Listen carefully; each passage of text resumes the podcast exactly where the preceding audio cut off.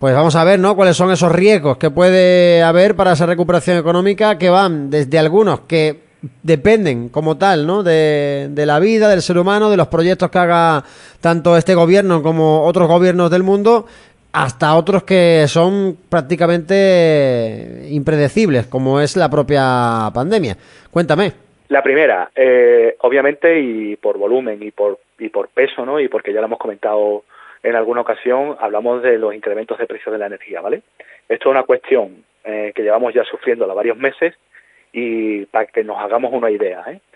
Si nos ceñimos a la luz, eh, en un mes como este, octubre del año pasado, estamos, estamos pagando sobre 40 euros el megavatio hora, ¿vale? Ahora mismo, para que nos hagamos una idea y también, y viendo un poco lo que, lo que tenemos encima de la mesa, eh, estamos desgraciadamente batiendo semana tras semana récord histórico, algo que no queremos escuchar de precio, y ahora mismo estamos por encima de 200. Para que nos hagamos una idea, estos días atrás se ha llegado a un máximo de 288,53 euros. ¿eh? Estamos hablando de esto desde el día 7 de octubre, el megavatio hora, que es, prácticamente una barbaridad. seis veces lo que se estaba pagando el año pasado. Esto, aparte de, como ya hemos dicho, fastidiar a los consumidores, para los que ya se toma alguna medida de alivio, eh, tenemos otra parte que es el sector privado y el sector productivo que lo está sufriendo y podemos decir un poco quiénes son los perdedores ¿no? de esta historia. Lo primero, evidentemente, la industria. La industria y sobre todo la metalúrgica. La metalúrgica, que utiliza una gran cantidad de electricidad para su proceso productivo. Estamos hablando que hay algunas industrias, por ejemplo en el norte, estamos hablando de País Vasco, eh, que incluso han parado la producción porque ya los costes de energía han subido tanto que les, no les es productivo producir su, su producto, vamos, que el acero o lo que, o lo que buenamente estén haciendo y además ya están pensando en, deslocalizar la producción. Cuando hablamos de deslocalizar, de lo que se está hablando es de llevarse la producción a países donde la, donde la electricidad sea más barata y se pueda seguir produciendo a precios económicos que se pueda seguir vendiendo a los precios que se venía haciendo hasta ahora, ¿vale? Los siguientes grandes perjudicados, la hostelería, para que nos hagamos una idea. Eh, el coste medio del recibo de la luz en la hostelería rondaba los 700 euros. Ahora nos hemos ido a 1.400, 1.500. Oye, Encima llueve sobre mojado, porque estamos hablando de un sector muy perjudicado por la pandemia que ha salido hace relativamente poco de, la presión pandémica y bueno, nos encontramos ahora con una subida de prácticamente del doble en el recibo de la luz, lo cual hace un peso complicado de llevar. Otros afectados, el comercio minorista. El comercio minorista en general, por el incremento del precio del recibo, pero además en particular hay algunos sectores que están muy perjudicados en el comercio.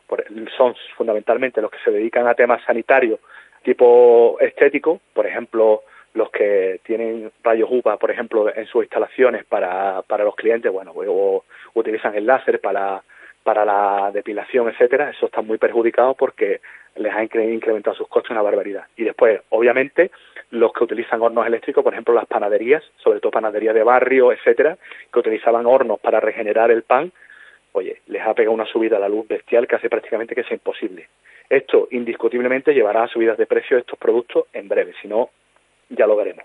Este, este incremento de precio de la energía tiene un efecto que nos lleva a nuestro segundo gran riesgo, ¿eh? que es la inflación. O sea, esta subida de precios de la energía, que, acompañado no solamente de la luz, sino también del incremento del precio del, del petróleo, que ya lo hemos notado en la subida del precio cuando vamos a echar gasolina, ¿vale? Que prácticamente estamos unos 50, unos 50 y tantos el litro. Ha, subido también a máximos históricos, vamos. Es una barbaridad, estamos en máximo de 7 años. ¿eh? Ve, uno una, serie de televisión un poco más antigua y ve la gasolina a menos de un euro el litro y casi que llora. Sí, sí, sí, estamos ahora mismo en máximos, en máximos de 7 años. Está, si no, si, creo que he visto el otro esta mañana, el barril de Bren creo que está a 86 euros, que creo que es máximo de 7 años. A esto le sumamos también el tema del gas, ¿vale? Que también tiene, ha tenido unas subidas bestiales, aparte de las subidas políticas, ¿no? Que le dan, que le, que le hemos metido al gas. A esto le sumamos que en España, además, tenemos cortado el suministro tanto, tanto por la parte de Rusia como una reducción del 50% por los Estados Unidos y prácticamente estamos limitados a que nos, a que nos surtan de gas desde el sur por, por Argelia. Todo esto, eh, si lo sumamos a una gran cantidad de elementos, por decirlo de alguna forma, climáticos, que no, han sido beneficiosos tampoco para las materias primas, oye, todo esto ha generado un incremento de precio, tanto en las materias primas, en las materias primas como en el resto de productos, está siendo brutal.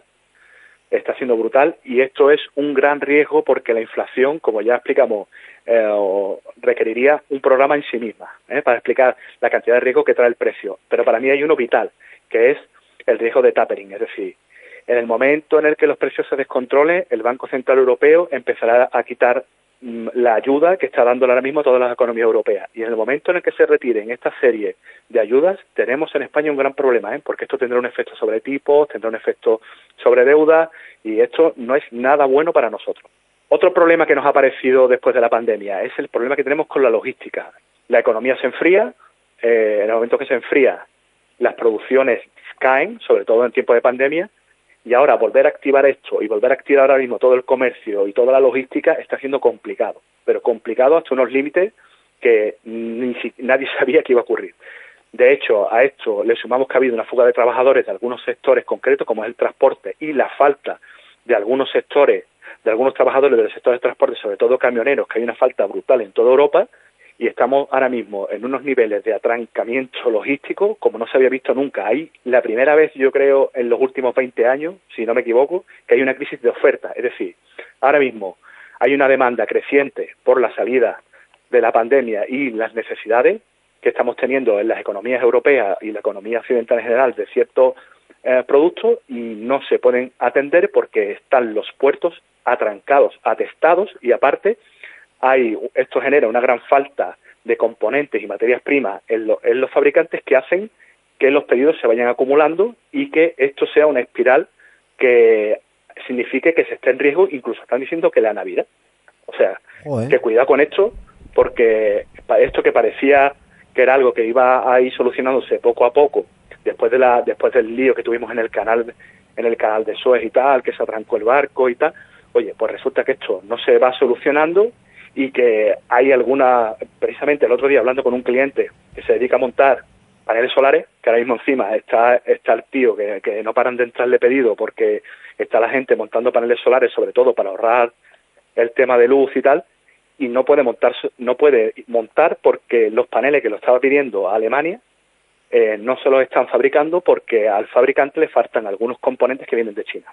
Y lo mismo ocurre con los, con los fabricantes nacionales, es decir, tampoco puede comprar en España porque hay algunos chips concretos que vienen de China que no los está recibiendo y no, no están pudiendo fabricar. Sí, están sufriendo mucho eso, Juan Antonio, sobre todo concesionarios de coches, ¿no? Eh, los fabricantes de coches son los que peor lo están pasando y han llegado a estar desabastecidos durante algún momento de la pandemia. Un caso, un caso particular, es decir, nosotros hemos intentado pedir un coche ahora, eh, por, por, bueno, íbamos a comprar un coche para la empresa y bueno, estuvimos mirando varias opciones y casi todos nos entregaban en enero. ¿eh? O sea, la primera fecha de entrega que nos están dando es para el año que viene. Ya para este año prácticamente casi, casi todos los fabricantes, excepto uno, nos ha dado fecha de entrega en enero o en febrero. Por eso digo que no estamos hablando, estamos hablando de cosas que realmente estamos ya sufriendo todo. Es decir, ahora mismo quieres pedir un coche y no te tarda como mucho antes si era sobrepedido 15 días o lo tenía en stock. Para nada. Es decir, estamos viendo que, ojo, que, estamos, que están tardando entre dos, tres, cuatro meses la entrega. Y como pidas algo especial, cuidado, ¿eh? Total, totalmente. Y, y, me dice por aquí, por ejemplo, un amigo, Nacho Pérez, dice, yo me dedico a la logística y ahora mismo no hay carne ni producción de carne, por ejemplo. Fíjate, datos, ¿eh? Que no estamos hablando solo... No, no, no, no, no, no. Estamos, estamos hablando, eh, estamos hablando de un atranque general, es decir, están los puertos ahora mismo con contenedores por un tubo que este, están teniendo complicaciones para distribuir y claro, encima cuando estamos hablando de productos perecederos como la carne, es que ya la encima la problemática se multiplica, porque cuando está en un puerto esperando un producto de ferretería o que no tiene caducidad, pero cuando estamos hablando de carne o productos frescos, están tirando contenedores a la basura, pero por un tubo, ¿eh? Sí, señor. La verdad es que sí que ese problema de logística yo creo que lo está sufriendo todo el mundo. Hay que hablar del último punto, Juan Antonio, que este quizás el que menos depende, ¿no? Por así decirlo, de, del ser humano, pero que está ahí también, claro. Es, es, el último gran riesgo que entendemos, que eh, parece que la pandemia la tenemos superada, pero bueno, ya estamos viendo que realmente en esto, en este mes, estamos viendo que en España existe un riesgo de rebrote no tan importante como en el resto de Europa, porque ya estamos viendo países como Alemania que están multiplicando casi por tres la incidencia en España, pero ahí donde está el riesgo, es decir, tenemos una población de más de 70 años que estamos esperando a que se le, a que se le dé la tercera dosis, porque es un poco la opción, la población más vulnerable. Tenemos datos de que la vacuna está aguantando seis meses, seis meses y poco, y a partir de ahí hay una caída importante de, su, de sus beneficios. La población de mayores de 70 años ya está en esa fecha y el riesgo lo tenemos fuera. Es decir, nosotros ahora mismo tenemos unos datos buenos comparados con el resto de Europa, pero estamos viendo, como ya he dicho, que en Alemania o bien en Inglaterra con 40.000 contagios diarios, con la apertura de fronteras y el retorno del turismo, estamos viendo, por ejemplo, el caso de Benidorm, que creo que salió hoy en la noticia. Estamos hablando de que Benidorm está en más de dos, en riesgo extremo. ¿eh? Porque simplemente es por la apertura de frontera y por la llegada de clientes de clientes británicos a los hoteles, ¿eh? que ahora mismo están suponiendo entre el, cerca del 25% ya del turismo que está recibiendo Benidorm. Pues a ver qué pasa y que esperemos que no nos copiemos en este caso ni de ingleses, ni de alemanes, ni de franceses, que es verdad que están ahora mismo en un momento complicado de la pandemia con esos 40.000 contagios diarios que se dice. Los ingleses están, están en unos niveles brutales, ¿eh? brutales. Y claro, ahora mismo al tener apertura de frontera, oye, estamos nosotros otra vez un poco en la misma situación que hemos estado en otras ocasiones y claro, podemos heredar ese, ese, esos contagios o importarlos, mejor, más que heredarlos, y oye, podemos vernos en un invierno otra vez complicado y con niveles de no sé qué y otra vez olas de hospitales y películas que yo creo que ya sinceramente queremos todos un poco olvidar.